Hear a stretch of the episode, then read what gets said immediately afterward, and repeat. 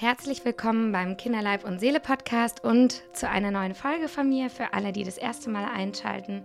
Mein Name ist Dr. Nicola Klün, ich bin Ärztin in der Kindermedizin, in der Weiterbildung zur Kinder- und Jugendpsychotherapeutin und als allererstes möchte ich mich bei euch heute entschuldigen. Diese Podcast-Folge kommt eine Woche zu spät. Ähm, ihr kennt das wahrscheinlich genauso wie wir. Wer ist gerade gesund? Also wir waren es nicht. Vor allem war mein Sohn so krank, dass hier gar nichts ging. Eine Woche Ausnahmezustand. Jetzt sind wir wieder gesund. Und jetzt passt eigentlich das Timing dieser Podcast-Folge ganz gut. Wir sprechen nämlich heute über Diabetes mellitus Typ 1 bei Kindern. Und nächste Woche ist der Diabetes mellitus Tag, an den ich auch bei Instagram dann erinnern werde. Also passt hoffentlich für euch auch alles. Ja, mein Gast heute ist Anna. Anna kenne ich von einer etwas schlimmen Kita-Erfahrung ähm, und vom Spielplatz. Und tatsächlich habe ich sie länger nicht gesehen. Und dann sehe ich sie neulich wieder am Spielplatz und sage, ja, Anna, was war denn los? Wir haben uns so lange gar nicht gesehen. Und dann sagt sie, ja, ich erzähle dir jetzt mal unsere Geschichte. Und ähm, die werdet ihr jetzt auch hören. Und ich dachte mir eben, das ist perfekt hier für diesen Podcast, für betroffene Familien oder für alle, die sich für das Thema interessieren.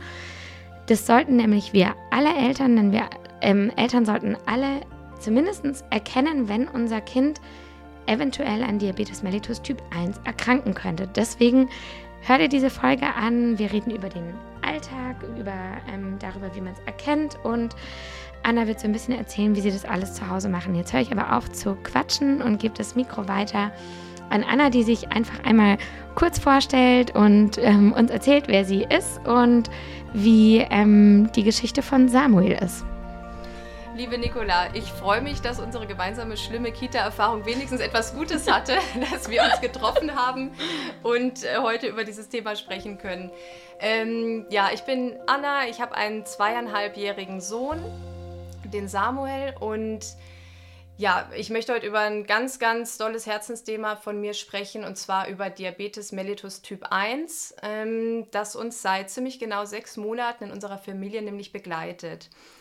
Wir haben vor sechs Monaten nämlich aus heiterem Himmel die Diagnose bei unserem Sohn erhalten. Ähm, ja, und seitdem steht die Welt bei uns einfach Kopf und alles ist anders, als es vorher war. Mhm. Ich glaube, da hake ich jetzt gleich einfach mal ein. Das heißt also, ähm, vor sechs Monaten, da war der Samuel wie alt? Zwei Jahre, genau. Zwei Kurz Jahre. nach seinem zweiten Geburtstag. Und in den ersten zwei Lebensjahren war bei euch alles, ich sag jetzt mal in Anführungsstrichen normal, wenn das überhaupt geht? Ja, also wir hatten ganz normal schon von der Schwangerschaft angefangen, ähm, über die erste Babyzeit, über das Stillen, also alles lief total normal in Anführungsstrichen und super und äh, Samu war immer gesund, alle Untersuchungen waren super. Ich habe auch 13 Monate insgesamt gestillt. Also ich habe auch immer ja, versucht, alles zu tun, wie es so richtig ist und wie es im Lehrbuch steht, ähm, damit es ja, meinem Sohn einfach gut mhm. geht und man die besten Grundvoraussetzungen für sein späteres Leben und seine Gesundheit auch schaffen kann. Das heißt, ähm, die Diagnose traf uns dann wirklich aus heiterem Himmel. Also man muss dazu sagen, wir hatten vielleicht einen Monat, bevor wir über die ja, Diagnose stolperten, noch eine U-Untersuchung, wo es mhm. auch nicht erkannt wurde. Und ähm, gab es da im Nachhinein schon Anzeichen?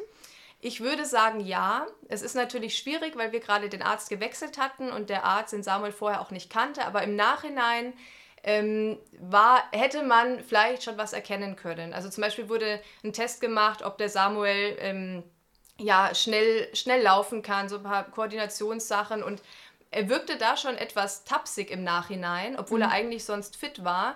Und ich weiß noch, dass ich gesagt habe, so ja, normalerweise ist er da fitter oder hat mehr Energie und dann war es auch gut. Ja. Und mir war das damals aber noch nicht so bewusst. Ich dachte halt einfach, es hat ja einen schlechten Tag und ähm, keine Ahnung, ich erzähle halt, wie es sonst ist. Aber ja. im Nachhinein hätte man da vielleicht mit einem guten Auge schon was feststellen können. Mhm. Wobei man auch sagen muss, zu dem Zeitpunkt, er war auch immer in, der, in den Normkurven zum Beispiel vom Gewicht, von ja. der Größe etc. Da gab es jetzt keine Auffälligkeiten. Aber ja, natürlich denkt man sich, okay, ich gehe extra zu einer Untersuchung und so ein großes Thema wird dann ja. vielleicht nicht erkannt. Ja. Schade. Ja, ja. genau. Ja. Und wie, ähm, du hast ja gesagt, es hat euch aus heiterem Himmel getroffen. Was ist dann aufgefallen einen Monat später? Also es fing kurz nach Samus zweitem Geburtstag an, dass er auf einmal extrem viel getrunken hat. Also der hat ein Glas Wasser, ein, eine Flasche Wasser nach der anderen gekippt, was ja eh schon für Kinder eigentlich ungewöhnlich ist, dass die gerne sehr, sehr, sehr viel Wasser ja. trinken. Ich renne eher hinterher. Genau, Ja. haben wir sonst bis dahin auch immer gemacht. Und im, im gleichen Zuge lief eine Windel nach der anderen über, weil er so viel Pipi gemacht hat, Tag Mhm. und Nacht. Also wirklich, dass man, dass ich irgendwann dachte, okay, das ist jetzt wirklich nicht mehr normal. Das ist exzessiv viel Trinken und exzessiv viel Pipi. Und ich hatte noch so ganz weit hinten in meinem Kopf irgendwie diese Eingebung, ah, vielleicht ist es ja Diabetes. Und dann habe ich aber diesen Gedanken irgendwie, ja, ich habe den immer im Hinterkopf gehabt. aber, Mhm, aber irgendwie ja. suchst du ja trotzdem immer Gründe. Der hatte dann zu dem Zeitpunkt gerade eine neue Trinkflasche bekommen. Dann dachten wir, ach, jetzt hat er gerade so, so eine Freude an der neuen Flasche und trinkt deswegen so viel und geht halt deswegen so viel aufs Klo. Also du Mhm. Ja. findest ja immer irgendwie Gründe, warum es auch irgendwie Sinn machen könnte. Aber das war uns schon sehr, sehr stark aufgefallen. Mhm. Im Zuge dessen war es auch so, dass Samu mir immer, immer dünner vorkam. Ja. Ähm, er hat zwar nicht Gewicht verloren, aber er hat einfach lange kein Gewicht zugenommen. Und Ja. optisch hat man wirklich das Gefühl gehabt, der wird immer schmaler. Ja. Ähm, und ich hatte auch wirklich dann das Gefühl, boah, die Rippen, ich spüre die schon so krass durch oder so, wenn, wenn man ihn umgezogen hat oder gebadet hat. Ähm, das fiel mir sehr auf. Die Ärztin meinte damals noch, ähm, ja, das ist halt Wachstum und ähm, die verlieren dann halt ihren Babyspeck, wenn sie laufen und viel bewegen sowieso. Ja. Und er ist ja auch, wir hatten selber auch tatsächlich geguckt, er war ja noch in diesen Normkurven auch drin. Ja. Aber das waren so die drei Hauptdinge, die uns aufgefallen waren und weswegen wir dann auch, nachdem es so nach zwei, drei Wochen einfach irgendwie nicht besser, sondern eher schlimmer wurde, Ja. ähm, explizit nochmal zum Kinderarzt gegangen sind. Und der hat dann hoffentlich geschaltet oder was? Wie ging das dann weiter? Also zuerst ähm, durfte ich mir anhören, dass in der Ernährung vielleicht beim Samu irgendwas nicht so rund läuft und wie, wie denn eine gesunde Ernährung bei einem Kind aussieht. Man muss dazu sagen, der Samu ist äh, schon ein Picky Eater, wie er im Buche steht. Ja. Ähm, das habe ich auch so dargelegt und die Ärztin hat mir dann eigentlich nur einen Vortrag gehalten, ähm, was man da alles anders machen sollte bei einem Picky Eater und ähm, ja, dass man da einfach mehr hinterher sein muss. So, und es Oh. ging dann irgendwie überhaupt nicht um mein Thema, was, was ich eigentlich besprechen wollte. Auf die Aussage, ja, er ist so dünn, ich habe das auch gezeigt, meinte sie eben, ja, ähm, der ist halt im Wachstum, da soll ich mir erstmal keine Sorgen machen. Dann war es ja gerade Frühling und sie meinte, ach, der trinkt bestimmt viel, weil äh, es jetzt wärmer draußen wird. Und oft sind die Kinder dann zu dick angezogen und dann schwitzen sie und dann trinken sie halt mehr. So, also das heißt, es wurde erstmal alles klein geredet ähm, und nicht ernst genommen. Ja. Dann sollten wir eine Urinprobe nehmen. Ja. Das hat aber spontan natürlich nicht geklappt. Also Ja. er hat jetzt nicht spontan äh, Pipi gemacht. Ähm, Ja. Und dann meinte sie, ja, okay, sie hat mir so, so ein Beutelchen mitgegeben. Schauen Sie doch bitte, dass Sie eine Urinprobe bekommen von ihm, am besten noch heute. Es war nämlich Freitagnachmittag, eine Stunde vor Praxisschluss. Der Klassiker. Genau. Ja. Und ähm, ja, am besten noch heute, bringen Sie es bitte vorbei. Natürlich hat es zu Hause nicht geklappt, dass Ja. wir irgendwie genug äh, auffangen konnten. Und ähm, nachdem sie eh meinte, ach, da ist bestimmt nichts, hat sie auch gesagt, da ist bestimmt nichts, aber wir kontrollieren es jetzt, ging dann halt das Wochenende ins Haus. Ja, Ja.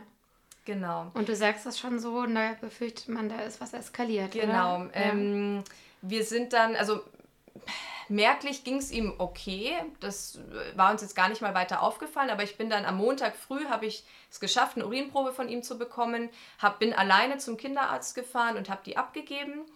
Ähm, dann, dann ist sie irgendwie in den Hinterraum gegangen und hat da irgendwie welche Tests gemacht und dann ja, kommt sie zu mir und sagt, hat mich so einen Nebenraum genommen, Frau Singh, Sie müssen jetzt sofort ins Krankenhaus fahren. Packen Sie Ihre Sachen, machen Sie nicht lange rum, holen Sie Ihren Sohn und fahren Sie direkt ins Gott, wie Krankenhaus. schrecklich. Ihr Sohn hat Diabetes Typ 1. Ja. Also alles andere als schonend. Ja, Ja. Also wirklich mit der Genau. Keule und Genau. kompletter Schock. ja, genau. Ja. Vor allem, wenn man bedenkt, dass sie vorher noch explizit meinte, ja, da wird schon nichts sein und ähm, mir so das Gefühl gegeben hat, ja, ich, ich bin jetzt hysterisch oder Ja. so. Also Ja. und übertreibe. Ähm, wobei, also im Nachhinein man echt sagen muss, die Anzeichen waren so offensichtlich. Gerade dieses viel trinken, viel ähm, Ja. Pipi machen, da muss eigentlich jeder Arzt, jede Ärztin einfach sofort schalten. Und wenn das mit dem Urintest nicht klappt, bitte einfach einen Bluttest machen. Ja, das ist übrigens, Leute, das ist ein Fingerpieks. Ähm, also da muss man nicht mal in der Vene Blut abnehmen, sondern es ist ein Fingerpieks an der Fingerbeere und dann weiß ich schon meine relevante Information. Und ähm, also es ist leider ein bisschen fahrlässig gelaufen und es war eine extrem gefährliche Situation, ähm, diese Entspanntheit der Ärztin. Und ich kann euch nur sagen, wenn ich eins gelernt habe, ich habe sicher auch schon Fehler gemacht, aber wenn ich eins gelernt habe, ist, nehmt die Sorgen der Eltern immer ernst, weil die kennen ihr Kind am besten und die wissen, wenn was anders ist als sonst. Ähm, nur kurz für euch, wir haben jetzt schon ähm, diese Symptome angesprochen, diese Kardinalsymptome. Es gibt ja diese vier Ts. Ähm, willst du sie einmal kurz nennen für die Eltern Gerne. zu Hause? Dadurch kann man sich auch ganz gut merken. Die, ja. die, die vier Ts ähm, kommen aus dem Englischen, also four Ts sind thirsty für durstig, viel trinken, tired für müde, schlapp sein, toilet für viel aufs Klo gehen, weil man viel Pipi machen muss und, jetzt muss ich selber nochmal Thin, für dünn, Thin, oder? Genau. genau, die Rippen. Für ja. dünn. Ja. Ja. Genau, also das habt ihr vielleicht auch schon mal gehört oder das ist das, was man im Hinterkopf hat. Und das zeigt eigentlich, all diese Symptome zeigen an, dass eine Stoffwechsellage schon total gekippt ist. Also das ist gar nicht mehr kompensiert, sondern das Kind trinkt so viel, weil die Glucose so hoch ist im Blut. Also es kommt erst quasi das Pipi. Die Glucose ist so hoch im Blut, dass sie sozusagen eine Nierenschwelle erreicht, also von den Nieren ausgeschieden wird. Und jetzt kurz medizinisches Blabla, die Glucose zieht Wasser an sich und dann verliert das Kind wahnsinnig viel Wasser. Und was macht es natürlich? Es trinkt. Ähm, ohne Ende. Und es ist eine Akutsituation, die tatsächlich gefährlich ist und die eine Zeit lang quasi versucht wird zu kompensieren vom Körper und die aber von heute auf morgen so kippen kann, dass die Kinder ins Koma fallen. Das nennt man dann so eine ketoazidotische Krise oder Koma. Das ist jetzt für euch zu Hause nicht unbedingt wichtig, aber die Stoffwechsellage entgleist so sehr, dass quasi alle Elektrolyte, alles aus der Bahn gerät. Und deswegen sind diese Symptome, von denen die Anna gerade erzählt hat, die die Kinderärztin leider nicht ernst genommen hat, komplette Red Flags, also Warnsymptome. Wenn ihr die bei eurem Kind habt, ähm, nehmt sie ernst. Und ähm, deswegen müssen wir, glaube ich, auch einmal kurz darüber sprechen, was heißt denn Diabetes mellitus Typ 1 oder warum ist es denn jetzt so akut, worüber wir reden? Weil vielleicht habt ihr zu Hause ja auch irgendwie eine Oma oder ähm, Eltern, die mit Diabetes mellitus Typ 2 erkrankt sind und ihr denkt vielleicht zu Hause, das ist alles gar nicht so wild. Ähm, die nehmen doch einfach nur eine Tablette, die müssen doch nicht mal spritzen und denen geht es doch eigentlich ganz gut, ja. Und das ist wirklich der wesentliche Unterschied und für euch auch wichtig zu merken beim Diabetes mellitus Typ 1 und das ist der, der bei Kindern, der, also in der Altersgruppe sowieso der absolut vorherrschende Typ ist, da gibt es verschiedene Untergruppen, haben wir einen absoluten Insulinmangel. Also das Kind hat aufgrund einer Autoimmunerkrankung gar kein Insulin mehr im Vergleich zum Diabetes mellitus Typ 2, wo ein relativer Insulinmangel besteht. Also der Körper schon noch Insulin produziert, aber die Zellen aufgrund Ernährung und so weiter langsam resistent auf Insulin werden. Also das ist ein Riesenunterschied und auch ein Riesenunterschied in der Akutheit der Situation. Und da würde ich jetzt gleich bei dir weitermachen. Die Situation war akut, die hat gesagt Intensivstation und das heißt, du hast die Sachen gepackt und bist mit dem Samu auf die Intensivstation gefahren. Also wir hatten das Glück, dass wir tatsächlich noch dann auf Normalstation gekommen sind. Ja. Wir sind erstmal direkt, ähm, ich hab, bin nach Hause, habe ihn eingesammelt, direkt ins Krankenhaus gefahren, in die Notaufnahme. Und ähm, wir hatten dann, äh, wir mussten dann eine Weile warten, dann wurden schon verschiedene Tests gemacht und da war wirklich der Moment, wo ich gemerkt habe, okay, jetzt ist irgendwas überhaupt nicht mehr in Ordnung. Da es gefühlt minütlich verschlechterte sich der Zustand von ihm. Der äh, Kleine hing nur noch auf meinem Arm, war ganz lethargisch und total fertig irgendwie, dass ich erst gemerkt habe, wie ja, krass die Situation eigentlich gerade schon ist. Wir sind dann aber tatsächlich noch auf die Normalstation gekommen. Mhm. Es wurde aber im Nachhinein auch gesagt, wenn wir einen Tag später gekommen wären, wären wir direkt auf Intensiv gekommen. Mhm. Ähm, weil, wie du sagst, dieser Stoffwechsel so schnell, so rapide kippen kann, dass man dann ins Koma fällt. Und wir haben gerade noch, glaube ich, rechtzeitig, kurz, ja. kurz, kurz vor knapp, das geschafft, dass wir wenigstens auf Normalstation durften. Ähm, nichtsdestotrotz hing er zwei, zweieinhalb Tage erstmal nur an den Infusionen, weil der ganze Stoffwechsel, Ele äh, der Elektrolythaushalt, alles wieder eingestellt werden musste. Er hat direkt Insulin über die Infusionen bekommen und war echt, also den, den ersten Nacht vor allem, ersten Tag einfach nur super lethargisch dargelegen und da ist einem dann erstmal bewusst geworden, in was für einer krassen Situation wir uns eigentlich gerade befinden. Ähm, mhm. Genau, ja. ja. Wir haben dann im Endeffekt zwei Wochen im Krankenhaus verbracht. Ähm, Gottes Willen. Also die Welt stand einmal komplett Kopf. Genau, genau. Und ja, es, es ist einfach super viel auf einen eingeprasselt. Also das, äh, am Anfang war es so, dass jede Stunde, Tag und Nacht wurde Blutzucker gemessen, weil dann wichtig ist, nachdem erstmal der Stoffwechsel wieder einigermaßen ins Lot gebracht wurde, dass man gucken muss, okay, wie stellt man das denn jetzt alles ein mit, mit dem Insulin, wie viel Insulin braucht er, dann wird viel ähm, hatte ich das Gefühl, herumexperimentiert auch, dass man schaut, okay, wie viel Insulin braucht er denn jetzt zu welcher Tageszeit und das Gute war, man hat relativ schnell, also eigentlich schon am zweiten, dritten Tag gemerkt, wie gut es ihm auf einmal ging. Also du hast gemerkt, mhm. okay, jetzt der Stoffwechsel ist wieder eingestellt, der hatte wieder Kraft, der hatte gefühlt irgendwie schon ein Kilo Wasser wieder in sich und mhm. zugenommen, also hat sofort optischen Unterschied gemacht. Das war ja wirklich Wahnsinn, wie, wie dünn und eingefallen er da in der Notaufnahme auf einmal aussah, weil das so rapide geht. Das, ja. Er war ja komplett dehydriert. Im ja. Nachhinein äh, habe ich das alles erst verstanden. Der Stoffwechsel komplett entgleist und ihm ging es sehr, sehr schnell viel besser dann. Er hat dann auch am dritten Tag direkt eine Insulinpumpe bekommen, da können wir gleich auch noch drüber ja. sprechen. Und dann war es eigentlich so, wirklich über diese zwei Wochen im Krankenhaus für die Ärzte zu schauen, okay, wie viel Insulin braucht er und für uns als Eltern zu lernen, wie gehe ich denn jetzt damit um. Und das heißt, ähm, wirklich von, von Tag 1 sozusagen der Insulinpumpe, wie setze ich denn die Nadel der Insulinpumpe, die wir alle zwei Tage wechseln müssen. Wie mache ich das? Wir mussten von Anfang an ihn selber stechen. Also der Vorteil ist, wir müssen nicht spritzen, aber wir müssen alle zwei Tage die Nadel der Insulinpumpe neu setzen, die dauerhaft in seinem die, Körper verbleibt. Für alle, die das noch nie gehört haben, wo ist die Insulinpumpe und was heißt eine Nadel setzen? Was heißt das für euch? Also bei den kleinen Kindern ist es so, dass die an der oberen Pobacke sitzt, also sozusagen noch im Windelbereich, wo die auch ganz gut geschützt ist. Das äh, nennt sich der Katheter. Ähm, und das ist eine kleine Stahlnadel, eine ganz kleine, dünne Stahlnadel, ähm, die ja wie ein kleines Infusionsset äh, in, seinen, in seiner Pobacke steckt, verbunden mit einem, einer Kanüle, einem Schlauch, wo das Insulin durchführt und der Maschine sozusagen, der Insulinpumpe, ungefähr so groß wie ein Handy, in der eine ähm, Ampulle mit Insulin steckt. Und über diesen Schlauch und über dieses Infusionsset kriegt er kontinuierlich alle paar Minuten am Tag und in der Nacht Insulin für den Grundbedarf des Insulins.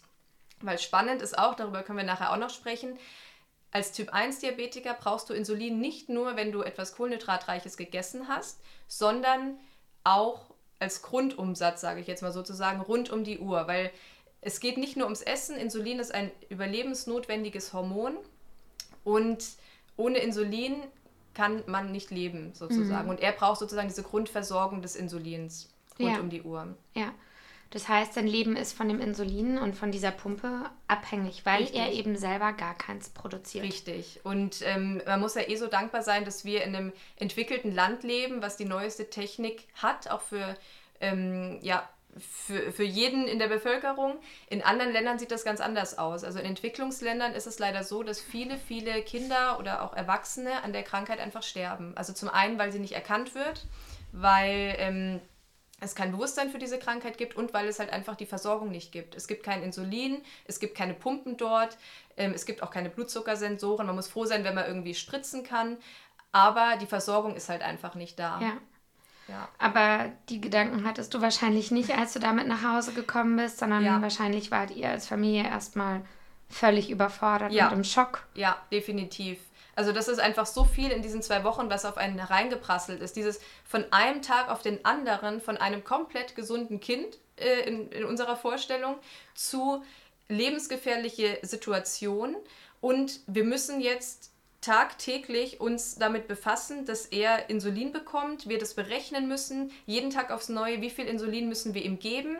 Ähm, das funktioniert dann über die Pumpe selber, beziehungsweise über eine Fernbedienung können wir immer, egal wann, am Tag und in der Nacht, ihm Insulin sozusagen schicken, was dann über die Insulinpumpe abgegeben wird. Also wir müssen nicht jedes Mal spritzen, aber ähm, ja, wir müssen uns halt jeden Tag aufs neue Gedanken machen, wie viel braucht er zu welcher Tageszeit, wie viel braucht er zum Essen, das alles zu lernen, zu berechnen lernen, zu verstehen, okay, auf welche Nahrungsmittel reagiert man denn, auf was neben Nahrungsmitteln reagiert der Körper denn noch. Dann gibt es Basalraten, die diesen Grundbedarf decken, die yeah. auch von Stunde zu Stunde des Tages unterschiedlich eingestellt sind, weil der Körper hormonell bedingt ähm, zum Beispiel in der Früh mehr Insulin braucht als zur Mittagszeit. Und dann gibt es das Bolusinsulin, das du eben gibst zur, zur Nahrungsaufnahme oder wenn der Insulin, ähm, der Blutzuckerspiegel generell gerade hoch ist, um den zu korrigieren. Und ähm, ja, es war einfach wahnsinnig viel, was du lernen musstest. Also diese ganzen Berechnungen, ähm, erstmal verstehen auch und verarbeiten, in welcher Situation befinden wir uns hier überhaupt. Er, ja. er hat eine lebensbedrohliche Krankheit, die leider bis heute nicht heilbar ist, ähm, mit der wir uns jetzt für den Rest des Lebens befassen müssen.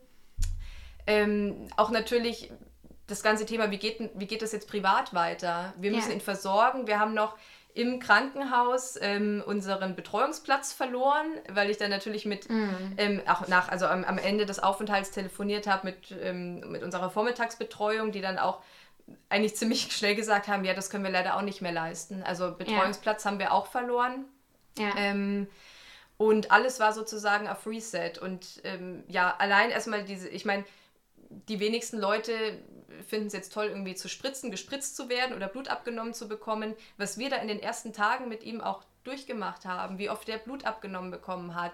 Jede Stunde wurde am Finger ähm, blutig gemessen, wie sein Blutzucker ist. Dann hat er äh, alle zwei Tage mussten wir diese, diese Stahlkanüle vom, von der Insulinpumpe setzen lernen.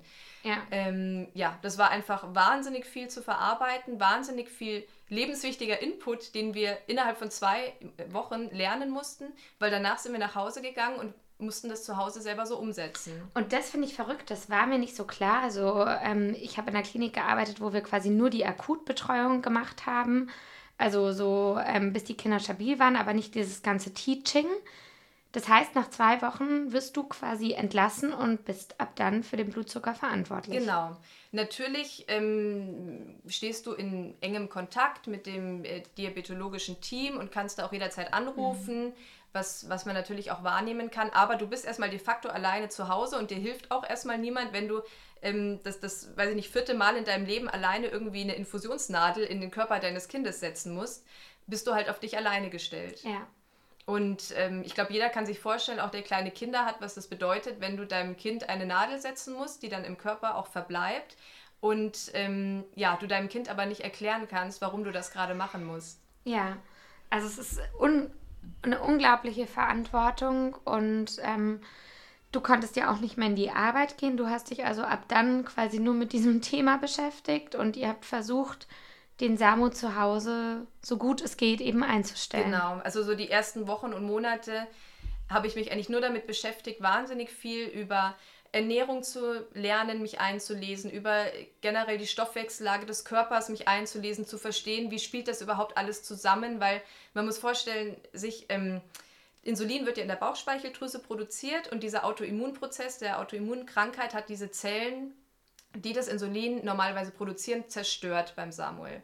Und ähm, dadurch fällt einfach wahnsinnig viel weg in seinem Körper, was wir jetzt von außen sozusagen für ihn durch dieses ganze Blutzuckermanagement mit dem Insulin ersetzen müssen. Das heißt, an sich mein aktueller Job ist, ähm, die Funktion der Bauchspeicheldrüse von einem anderen Menschen zu übernehmen, von, von einem Körper, in dem ich nicht selber drin stecke, wo ich selber spüre, okay, mh, mm, ich habe jetzt Hunger, ich möchte was essen, ich möchte so und so viel essen, ich möchte mich jetzt bewegen, ich möchte jetzt schlafen, ich fühle mich heute gut, ich fühle mich nicht so gut. Lauter Dinge, die einen Einfluss auch auf den Blutzuckerspiegel haben, ja. die ich von außen sozusagen nur versuchen kann zu erkennen. Gerade wenn du ein kleines Kind hast, was vielleicht auch noch nicht spricht oder auch selbst wenn es spricht, das gar nicht so wahrnehmen kann.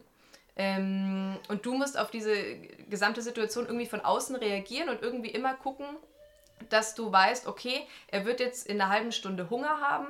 Ich nehme an, er wird, ähm, äh, weiß ich nicht, 50 äh, Gramm Reis mit Soße essen und äh, dann dafür schon mal berechnen, äh, die Kohlenhydrate, dafür das Insulinäquivalent berechnen, das ihm über die Insulinpumpe abgeben, weil wir auch eine gewisse Zeit, also 20 Minuten Spritz-Essabstand nennt man das dann, benötigen, damit das Insulin wirkt. Sonst haben wir das Problem, dass ähm, unser Sohn etwas isst, wir spritzen dann erst und dann schießt der Blutzuckerspiegel aber schon in die Höhe und es dauert ungefähr 20 Minuten, bis das Insulin überhaupt wirkt. Dann ist der ähm, Blutzuckerspiegel schon wieder sonst ja. wo ähm, und man kommt überhaupt nicht hinterher. Das heißt, du musst auch immer gut vorausplanen, wann, wann werden wir essen, wie viel wird er essen, weil alles, was ich sozusagen nachspritzen muss, ist eigentlich schon wieder zu spät. Das ist ja ein Ding der Unmöglichkeit bei einem Zweijährigen. Also wenn ich jetzt gerade mal an meine Kinder denke, die den halben Tag snacken wollen, jeden Tag völlig unterschiedlich essen, an einem Tag mehr als ich, am anderen wie ein Spatz und ähm, auf einmal die eine Sache nicht mehr mögen, die sie zwei Wochen gemocht haben, weil sich die Geschmacksempfindung wieder verändert hat. Es ist ja eigentlich ein Ding der Unmöglichkeit, was ihr da macht. Ja, also ähm, es ist jeden Tag aufs Neue eine Herausforderung. Mhm. Wir haben uns da auch im Laufe der Wochen und Monate, mit denen wir uns jetzt damit befassen, immer mehr rangetastet und immer mehr ähm, ja auch gelernt, wie wir das gut managen können. Ähm, am Anfang dachte ich auch noch im Krankenhaus, wie soll das jemals klappen? Weil genau wie du beschreibst, die Gedanken hatte ich auch. Er war auch jemand, der jede Stunde irgendwie noch gesnackt hat und ähm, ja, es war auch unvorhersehbar, wann, wann er jetzt wie viel essen will und Essen war eh immer äh, ein großes Thema, ähm, weil er dann auch nicht immer alles essen wollte und so. Und das war mit auch eines der großen Sorgen und Ängste, die ich noch im Krankenhaus hatte. Wie soll das alles funktionieren? Ich kann sagen, dass jetzt ähm, in den letzten sechs Monaten wir viel gelernt haben, wir viel geschaut haben, okay, wie können wir die Tagesstruktur auch so machen, dass wir irgendwie festere Zeiten haben, dass wir gucken, dass er zum Beispiel am Frühstück wirklich so viel isst, dass er nicht nach einer Stunde schon wieder Hunger hat und so. Aber klar, du kannst nie ein Kind auch irgendwie zwingen, was zu essen. Wollen wir auch gar nicht machen. Also es ist immer, immer so ein Austarieren zwischen, er soll ja auch ein normales Verhältnis zum Essen behalten. Ja, das stelle ich mir auch so genau. schwierig vor. Ja. Ähm, und auch das essen können, worauf er Lust hat. Das ist auch noch ein interessantes Thema, weil man kann als Typ 1 Diabetiker prinzipiell erstmal alles essen, weil oft heißt es ja so, oh ja, jetzt darf er keinen Zucker mehr essen und so. Das ähm, ist erstmal nicht so. Natürlich soll man trotzdem auf eine gesunde Ernährung achten, aber natürlich ist es so, je zuckerhaltiger ein Lebensmittel, desto höheren Auswirkungen auf den Blutzuckerspiegel hat es und desto komplizierter wird es für uns auch meistens, das so zu managen, dass der Blutzucker nicht irgendwie komplett, ja, Harakiri ja. macht. Ähm, genau, aber prinzipiell kann er essen, was er möchte. Aber ja, wir müssen halt sehr, sehr stark darauf achten. Auch zum Beispiel, wir, wir können jetzt nicht irgendwie spontan, wenn wir unterwegs sind und eine Eisdiele sehen, sagen, ach, wir essen jetzt mal schnell ein Eis oder so. Das bedarf bei uns inzwischen wirklich sorgfältiger Planung. Gerade bei so Sachen, die einen großen Zuckeranteil haben, machen wir das so. Ähm, wir, wir planen das ein, wir gucken, dass seine Werte bis dahin auch gut sind, weil zum Beispiel, wenn sein Blutzuckerspiegel eh schon sehr hoch ist und wir dann noch was sehr Zuckerhaltiges essen, ohne einen Spritz-Essabstand, ja, dann ist der Tag erstmal gelaufen. Ja. genau, aber. Das heißt, euer Alltag ist einfach auch viel routinierter mhm. und viel weniger spontan geworden. Genau, also das mhm. ist ein großer Aspekt in unserem Alltag, was mir auch am Anfang sehr schwer fiel, weil ich gerne spontan bin und mhm. auch gerne einfach ja so im Flow dann mit ihm lebe und ihnen auch den, gerne den Takt vorgeben lasse, irgendwie, wann gehen wir jetzt auf den Spielplatz oder wann hat er Hunger? Und da war ich immer relativ entspannt. Also ich war nie so, dass ich gesagt habe, bei uns gibt es irgendwie immer um gewisse Uhrzeit Essen und dazwischen nichts und ja, da, ich, da war ich immer relativ locker und fand das auch gut so. Und das war wirklich was, was, wo ich am Anfang auch wieder so viel Ängste hatte, wie, wie sollen wir das alles machen? Und jetzt müssen wir alles umstellen. Und die Leichtigkeit im Alltag war dann erstmal weg.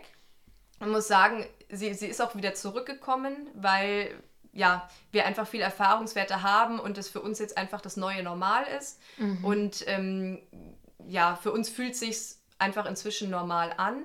Aber dazwischen, die Wochen und Monate, war natürlich eine große Umstellung für uns. Und ich habe dem auch eine Weile wirklich nachgetrauert, diese Flexibilität und diese Leichtigkeit im Alltag nicht mehr zu haben. Gerade mit einem kleinen Kind, dass man sagen kann, ja, man geht jetzt spontan Eis essen oder ähm, das fängt auch schon an mit, äh, wir machen spontan irgendwie Sport und bewegen uns. Selbst da müssen wir immer aufpassen, dass ein Blutzuckerspiegel vorher nicht zu niedrig ist müssen wir schauen, dass er sonst noch mal vorher was isst oder auch während dem Sport ist es oft so, dass er ganz, ganz schnell runtergeht mit dem Blutzucker, was dann auch wieder gefährlich ist, weil er dann, ähm, also wenn, wenn man extrem in den Unterzucker geht, auch ins Koma fallen kann. Das heißt für euch nochmal kurz, die beiden Herausforderungen sind Überzucker und Unterzucker. Beides ähm, passiert einfach viel, viel leichter. Genau, genau. Also wir müssen uns immer in diesem ähm, in dieser Range bewegen zwischen es darf nicht zu hoch gehen und es darf nicht zu niedrig gehen.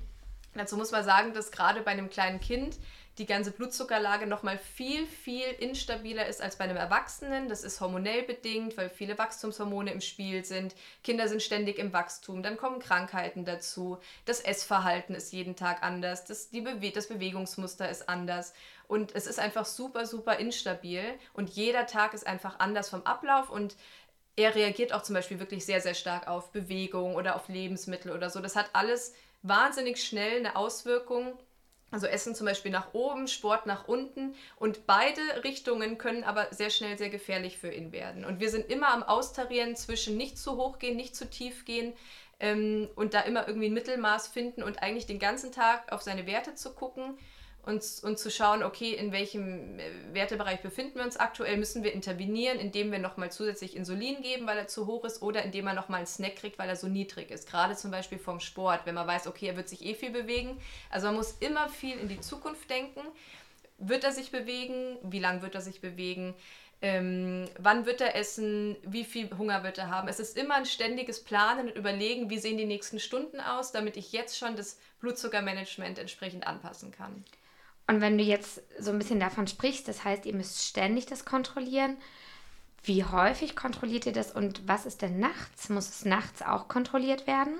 Ja, definitiv. Ähm, wir haben neben der Insulinpumpe noch ein zweites technisches Gadget und zwar einen Blutzuckersensor oder äh, besser gesagt ein Gewebszuckersensor. Das ist auch ähm, so ein kleiner Patch, kann man sagen, der auch mit einer Nadel unter die Haut geschossen wird und da verbleibt dann ein kleiner Faden in der Haut, der den Gewebszucker im Körper misst. Und diese Werte können wir auf der Insulinpumpe und auch auf unserem Handy sehen. Das heißt, ich verbringe sehr viel Zeit an meinem Handy, weil ich dort immer seine aktuelle Stoffwechsellage sozusagen sehen kann, was den Blutzucker betrifft.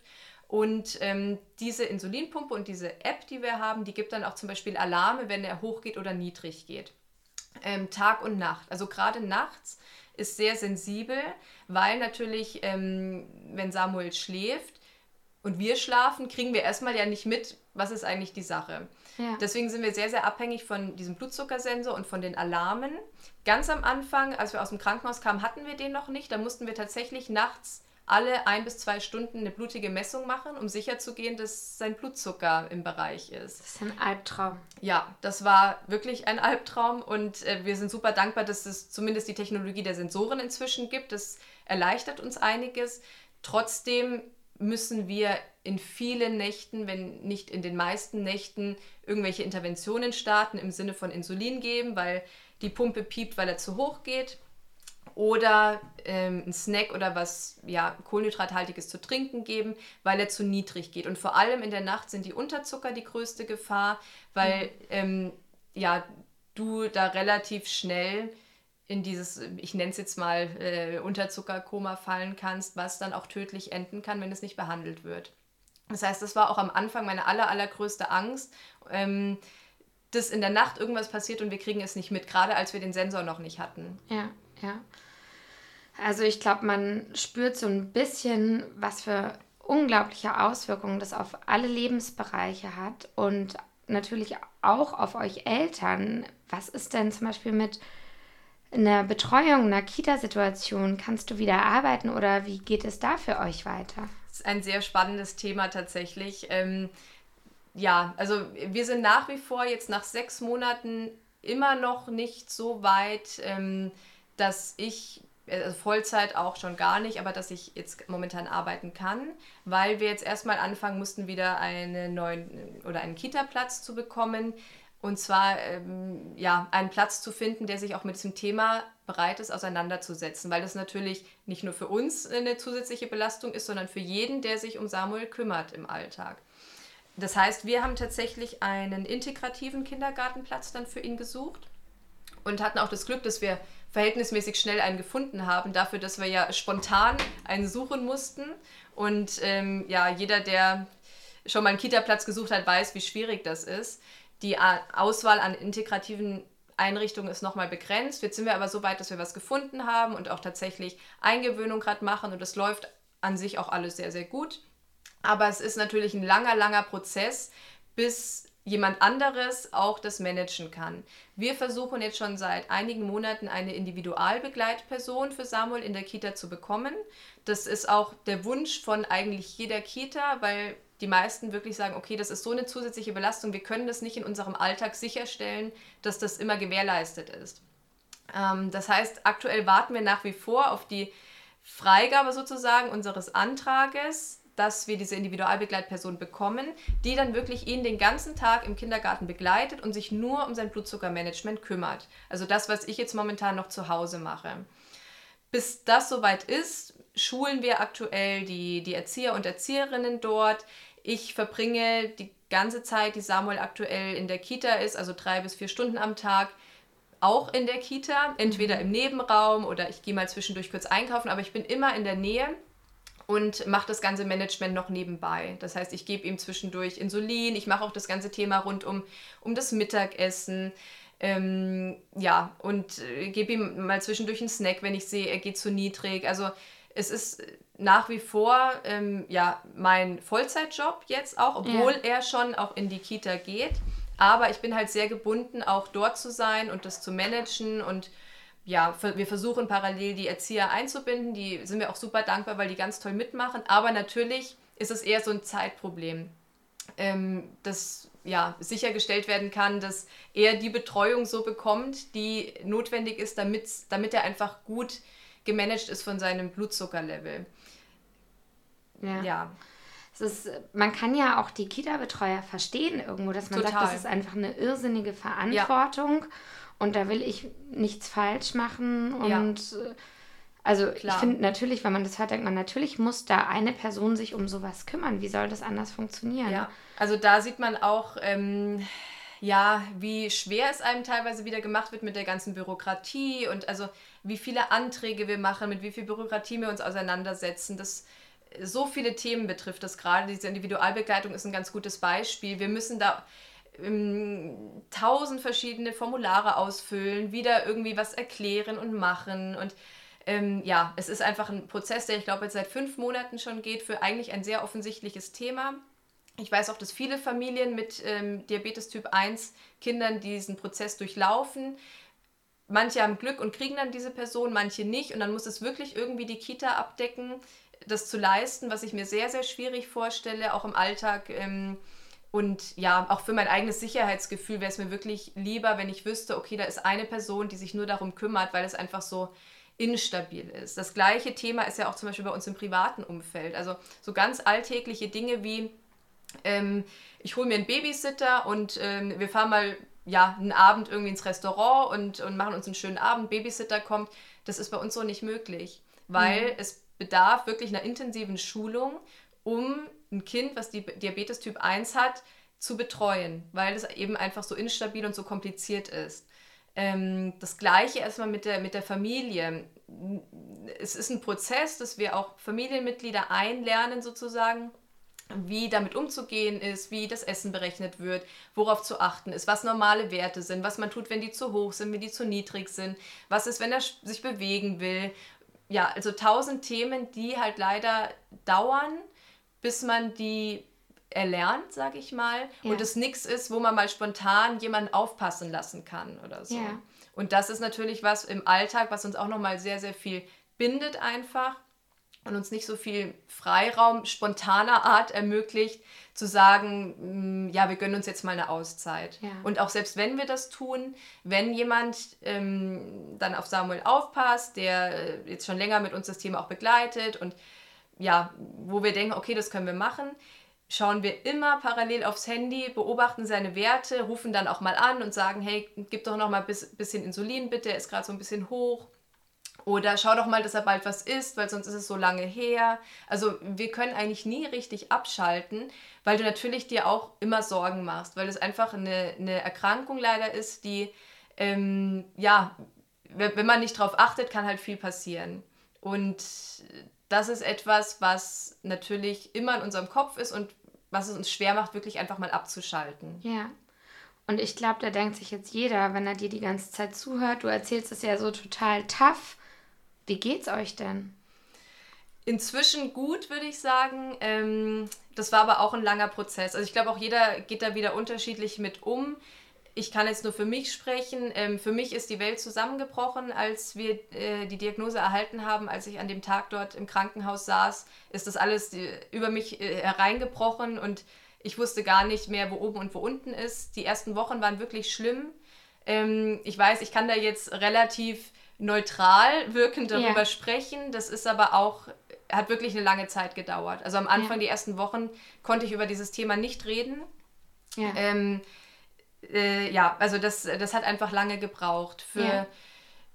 die Frage ist, also die Sache ist ja auch äh, irgendwie auf, auf der einen Seite, man hat gar nicht wirklich Zeit, wirklich das auch für sich selber zu verarbeiten, weil du von Tag 1 an einfach nur funktionieren musst im Sinne deines Kindes und der Gesundheit deines Kindes und du dir keine Auszeit gönnen kannst, weil du einfach rund um die Uhr Tag und Nacht schauen musst, dass es ihm gut geht und dass es nicht irgendwie äh, ja, in gefährliche äh, Situationen kommt ähm, ja, hat man irgendwie auch nie die Zeit, das mal wirklich so für sich zu verarbeiten. Das passiert dann eher so parallel im Alltag, dass es irgendwie einfach Normalität wird und wir so oft auch diese, also alle zwei Tage diese Infusionsnadel setzen müssen, einmal in der Woche die, diesen Sensor mit einer Nadel stechen müssen.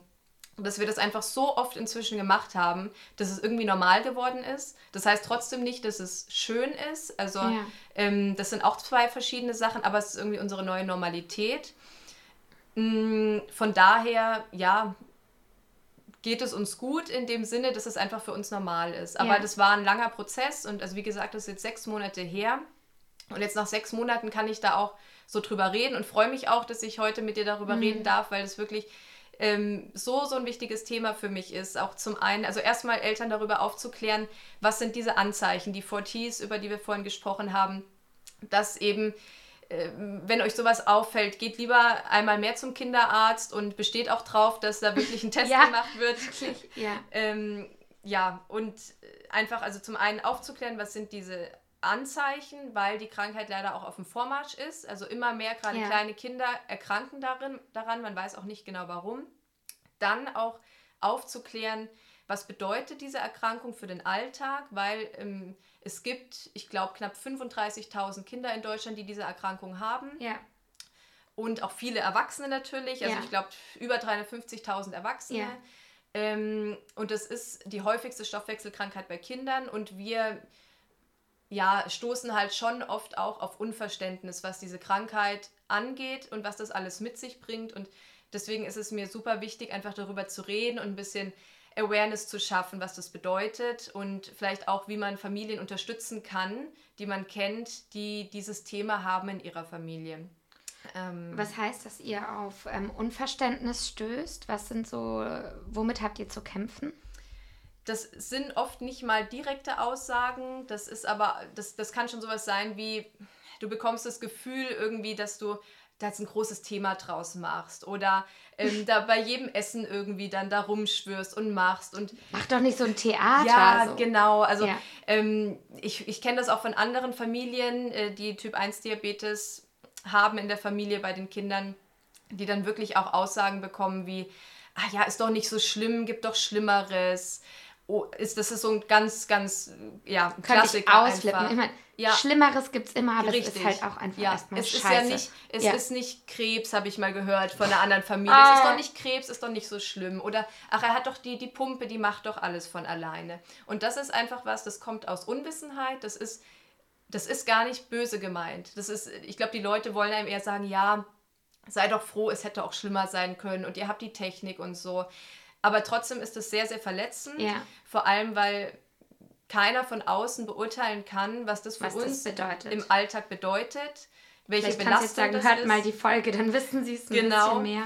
Ja. Und ähm, deswegen ist mir das wichtig, einfach darüber zu sprechen. Was würdest du dir denn wünschen? Also wie soll man denn damit gut umgehen? In deinem Freundeskreis, äh, als Familie, als erweiterte Familie? Was wäre hilfreich?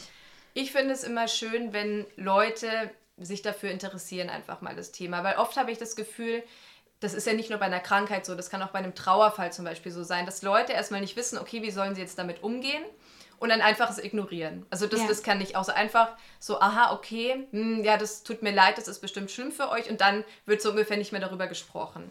Mhm. Ähm, ich meine, jeder geht da auch wieder anders mit um, aber ich finde es zum Beispiel schön, erstmal, wenn, wenn man nachfragt, auch, ähm, okay, mich würde das Thema interessieren, ich, ich kenne mich da vielleicht nicht aus, aber ich würde es gerne besser verstehen. Wenn du Lust hast, erzähl mir doch mehr darüber.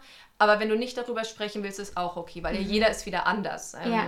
Genau. Ja. Was ich ganz toll finde, wenn sich Außenstehende proaktiv, also selber über die Krankheit informieren ähm, und dir auch zeigen sozusagen, dass sie Interesse daran haben, dass sie verstehen wollen, womit, womit ihr zu kämpfen habt dass sie vielleicht äh, von sich aus sagen, hey, kann ich dir irgendwie helfen, wenn man zusammen essen ist, soll ich irgendwie Kohlenhydrate googeln, was hier in dem Essen ist, soll ich euch was abwiegen?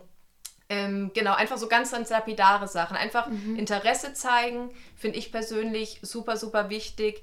Offenheit zeigen und auch ganz wichtig, ähm, die Flexibilität, die wir jetzt auch manchmal brauchen, anzunehmen und nicht zu verurteilen. Also zum Beispiel, wir können manchmal wenn zum Beispiel seine Werte gerade sehr, sehr hoch sind, aus welchem Grund auch immer, können wir nicht sofort was essen, weil wir erst schauen müssen, dass seine Werte runtergehen. Das heißt, wenn wir jetzt irgendwie zu einem fixen Termin verabredet sind zum Essen, kann es sein, dass wir irgendwie sagen, okay, wir brauchen noch eine halbe Stunde, wir müssen hier erstmal gucken mit den Werten.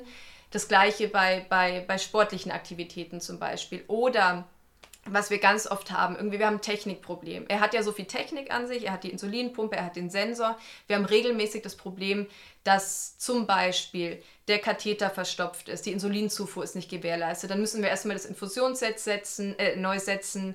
Oder jetzt vor ein paar Tagen war der Sensor auf einmal ausgefallen. Das ist immer ein Riesenthema leider für uns weil ähm, wir, wenn wir einen neuen Sensor setzen, erstmal zwei Stunden keine Werte haben, dann müssen wir ganz oft Blutig messen. Den ersten Tag läuft der Sensor immer nicht rund und da haben wir nicht mal irgendwie Werte, an denen wir uns orientieren können. Und so Sachen passieren natürlich auch immer, wenn wir gerade was vorhaben oder verabredet sind, kommt irgend so ein Technikproblem dazwischen. Und da sind wir halt oft auch einfach angewiesen, dass Leute Verständnis zeigen, ein ähm, bisschen Flexibilität mit an den Tag bringen, dass wir leider ähm, auf ein paar mehr Sachen aufpassen müssen und da nicht immer so flexibel sind oder spontan alles immer sofort mitmachen können, sondern dass wir auch so, so einen Tagesablauf oft gut planen müssen, überlegen müssen, okay, wann werden wir essen, ähm, dass wir einfach gucken müssen, dass seine Blutzuckerwerte dann auch passen und wir rechtzeitig zum Beispiel auch Insulin spritzen. Also zum Beispiel Worst Case ist, ähm, man ist irgendwie zusammen unterwegs und der eine packt irgendwie auf einmal Süßigkeiten aus oder so und gibt äh, und fragt uns dann noch, möchte, möchte der Samo ja. auch was. Ich meine, äh, das ist auch schon vorgekommen, irgendwie, wenn die Leute auch zum Beispiel nicht wissen, er hat die er Erkrankung, muss halt immer gucken, okay, wie gehst du jetzt damit um, ähm, ohne dass es auch jetzt für, für den Samo irgendwie blöd ist oder so. Ja. Aber wenn ihr wisst, okay, wir haben dieses Thema, ähm, ja, wie gesagt, finde ich das ganz, ganz toll, einfach Interesse zu zeigen, weil es einfach Interesse an ja, der Thematik zeigt, an den, an den Themen, mit denen wir zu tun haben. Ähm, einfach Unterstützung anbieten im Rahmen dessen, was möglich ist, auch wenn es nur was gefühlt Kleines ist. Und das Thema einfach nicht zu ignorieren. Ich meine, klar, das ist immer so ein Abwägen zwischen, äh, wir möchten ja auch einen möglichst normalen Alltag leben und vor allem dem Kleinen ermöglichen. Er soll ja nicht das Gefühl haben, irgendwie äh, bei ihm ist alles irgendwie komplizierter und anders und schwierig. Ähm, aber wir müssen halt auf bestimmte Dinge einfach achten im Sinne seiner Gesundheit. Ja. Weil Diabetes, wenn der schlecht eingestellt ist, leider auch zu sehr, sehr schlimmen, schwerwiegenden Folgeerkrankungen führen kann. Ähm, genau. Und deswegen, ja, sind das eigentlich die Dinge, über die ich mich immer freue, wenn da einem Verständnis entgegengebracht wird und einfach sich interessiert wird für, für die Lage, in der wir sind. Ja. ja. Ich finde es voll wichtig, also das ist mal cool, sowas zu hören, weil ich glaube, dieses Gefühl, wie gehe ich damit um? Bei verschiedenen Erkrankungen kennen viele und dann einfach zu, genau, Blick zu wahren, das Thema nicht zu ignorieren, einfach ganz normal und einfach fragen, hey, was wollt ihr denn? Ähm, Finde ich voll gut und vielleicht könnt ihr das auch umsetzen, wenn ihr Betroffene kennt. Ähm, als letzte Frage, weil wir haben jetzt schon ganz lange gequatscht, würde mich einfach interessieren und ich glaube die HörerInnen auch, wie geht es denn dem Samu? Ja, das ist eine sehr gute Frage. Also wir sind super glücklich, weil Samu geht sehr, sehr gut. Kinder ähm, sind echt tough. Wahnsinn. Mhm. Ähm, ich habe also ich habe ja so viele Ängste und Sorgen gehabt damals im Krankenhaus, ähm, wie er das auch alles mitmachen wird, verkraften wird, was das für ihn bedeutet. Und ich muss echt sagen, ich glaube, er kriegt davon am wenigsten mit. Ich meine, natürlich, wir müssen regelmäßig diese, diese Katheternadel setzen. Wir müssen auch regelmäßig blutig am Finger messen und so Sachen. Für ihn ist das total normal. Das ist so für, wie Windel wechseln. Auch wenn, auch Windel wechseln mögen ja Kinder nicht immer zu jeder mhm. Zeit gerne machen. Ähm, genau, aber von daher, er macht es super mit. Für ihn ist es Normalität. Also Wahnsinn hätte ich auch so nie gedacht, wie schnell kleine Kinder sowas auch einfach annehmen und kleine Kinder das nicht so hinterfragen, wie wir als Inter äh, Erwachsene vielleicht auch. Er ist eh super gut drauf, seitdem er richtig eingestellt ist, in Anführungsstrichen. Ja. Vor allem, wenn man jetzt vergleicht, wie sein Zustand eigentlich vorher war, kommt einem das im Vergleich erst wirklich krass vor, wie mhm. schlecht es ihm dann eigentlich schon ging, weil diese Krankheit entwickelt sich ja über Monate und Wochen und ist so ein schleichender Prozess, der dann irgendwann halt reinkickt mhm. und dann geht es ganz schnell. Ähm, genau, und von daher, was mir auch so persönlich am meisten Kraft gibt, das alles zu machen und Tag für Tag mein Bestes zu geben, dass er gesund ist und der Blutzucker gut eingestellt ist, ist wirklich, dass ich halt sehe, wie gut es ihm geht, jetzt wo auch der Blutzucker gut eingestellt ist, wie fit er ist. Er hat solche Entwicklungssprünge seitdem auch wieder gemacht. Ähm, wofür er davor schon gar keine Kraft mehr hatte im Nachhinein, ja. weil er einfach, weil sein Körper ja überhaupt keine Energie mehr verarbeiten konnte aus der Nahrung, die er zu sich ja. genommen hat. Und das ist das, was bei dieser Erkrankung das Positive auch ist, ähm, er kann ja alles machen und ihm geht es gut und wenn er gut äh, gemanagt ist von den Blutzuckerwerten, ja, geht es ihm auch einfach ja. gut. Und er kann ein ganz normales Leben führen, halt ein bisschen mit mehr Vorarbeit und Planung und, und so Sachen. Aber ihm geht es sehr, sehr gut. Und ja, die kleinen Kinder machen das echt Wahnsinn. Also für ihn ist es normal, er nimmt es super gut an. Ja. Und das, da sind wir wirklich sehr, sehr dankbar für, weil das sonst auch, also wirklich so auch am Anfang eine sehr, sehr große psychische Belastung ist, wenn du auch noch was machen musst, wogegen sich dein Kind wehrt, wovor dein Kind Angst hat. Und das hat sich eigentlich in den letzten Wochen und Monaten gut eingespielt. Und das möchte ich auch gerne allen Hörern und Hörerinnen mitgeben, die vielleicht selber betroffen sind, die vielleicht selber ein Kind haben mit Typ 1 Diabetes oder auch jemanden kennen. Ähm, ja, man, man kann das alles schaffen, auch wenn es am Anfang wie ein riesen, riesengroßer Berg wirkt, wo man überhaupt nicht weiß, wie man jemals darüber hinwegkommen soll. Aber es ist alles machbar und ähm, man kann das schaffen, auch wenn es natürlich eine große zusätzliche Aufgabe im Leben ist. Aber es ist alles machbar und äh, selbst wenn man denkt, man wird es niemals schaffen, ist es definitiv möglich. Anna, ich danke dir so sehr. Ich könnte jetzt einfach mal gleich heulen. Ähm, du bist eine richtige Löwenmama und der Samu hat sich dich schon ganz gut ausgesucht und dem Papa sicher auch. Also ich finde, man spürt erstens deine, dein Engagement für dieses Thema und wie du da drin bist und wie toll ihr das alles macht.